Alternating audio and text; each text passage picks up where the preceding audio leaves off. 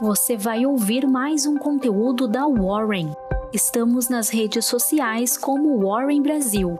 Acesse nosso site warren.com.br e saiba mais.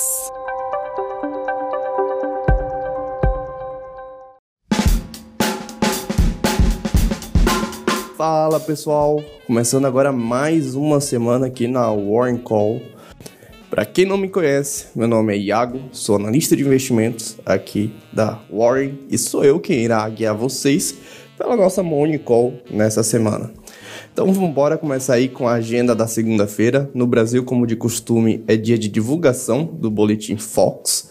Olhando aí para a bolsa brasileira, na sexta-feira, o Ibovespa encerrou em um menor nível, em seis meses, a 111 mil pontos, pressionado aí por um forte movimento de aversão ao risco, tanto no cenário interno quanto no cenário externo, e também na esteira do aumento do IOF, que foi dito aí na quinta-feira à noite, e das quedas da Petrobras e da Vale, que são empresas de grande representação no nosso índice.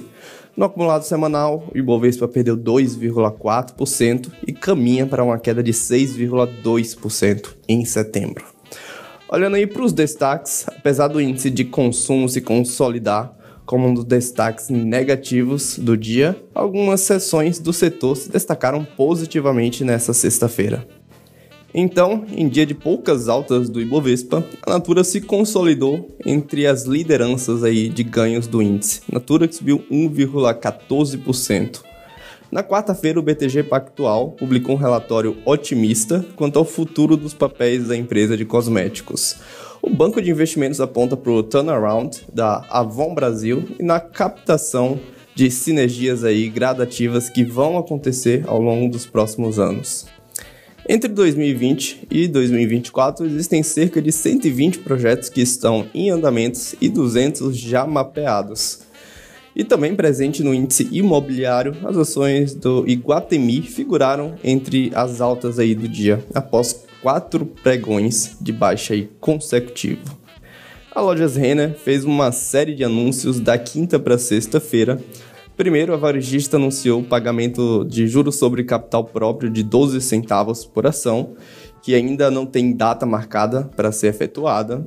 Depois, a companhia anunciou o encerramento de seu programa de recompra, que foi iniciado lá em 2020, sendo adquirido aí 2 milhões de ações.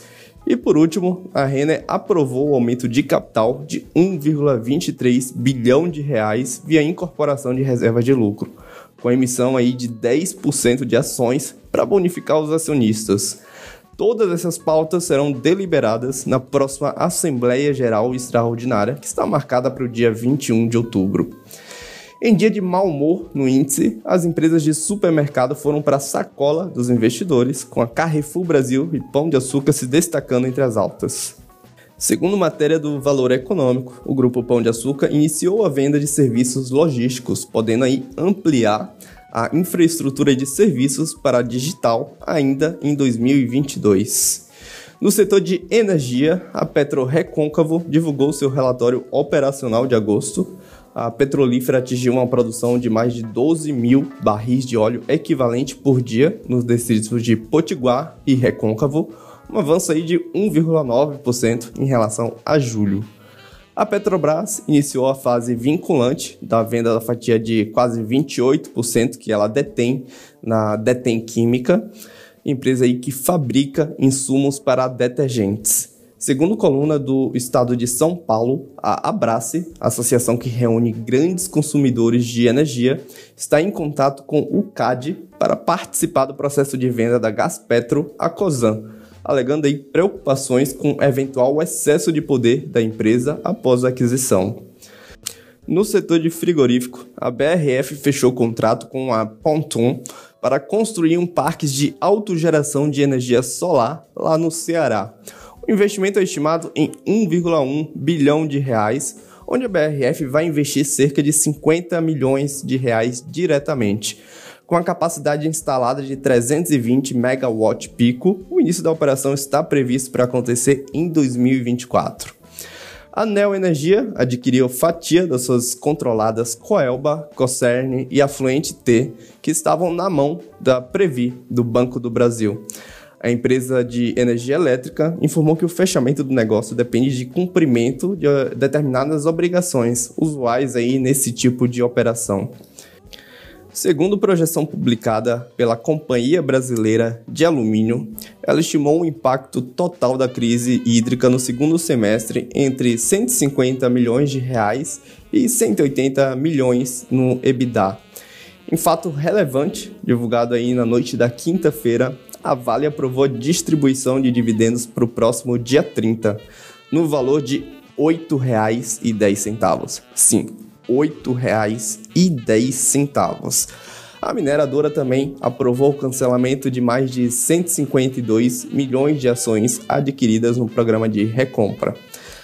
Apesar dos gordos dividendos animar os analistas do mercado que esperam outra divulgação extraordinária até o final de 2021, as ações da Vale foram destaques de baixa no dia, caindo cerca de 2%. O que, que aconteceu com a Vale? A mineradora ela foi fortemente impactada por dois eventos. O primeiro é mais um tombo do minério de ferro na bolsa asiática, que caiu cerca de 7%, e o segundo evento é o corte de recomendação da UBS para o papel. Com uma queda de mais de 50% do minério de ferro desde julho, o banco de investimentos rebaixou a companhia de compra para neutro. Olhando aí nos balanços semanais, maiores altas e baixas da semana, primeiro lugar disparado temos a Melios, com alta aí de quase 20%, seguida pela Minerva, alta de 7,4%, e depois a Cosan, teve alta de 7%. Do outro lado, temos a predominância aí do índice de materiais básicos. A Suzano teve a maior queda do índice, de 13,3%, seguida pela CSN, que caiu 11,7%, e a Gerdau, que caiu 9,9% no acumulado semanal.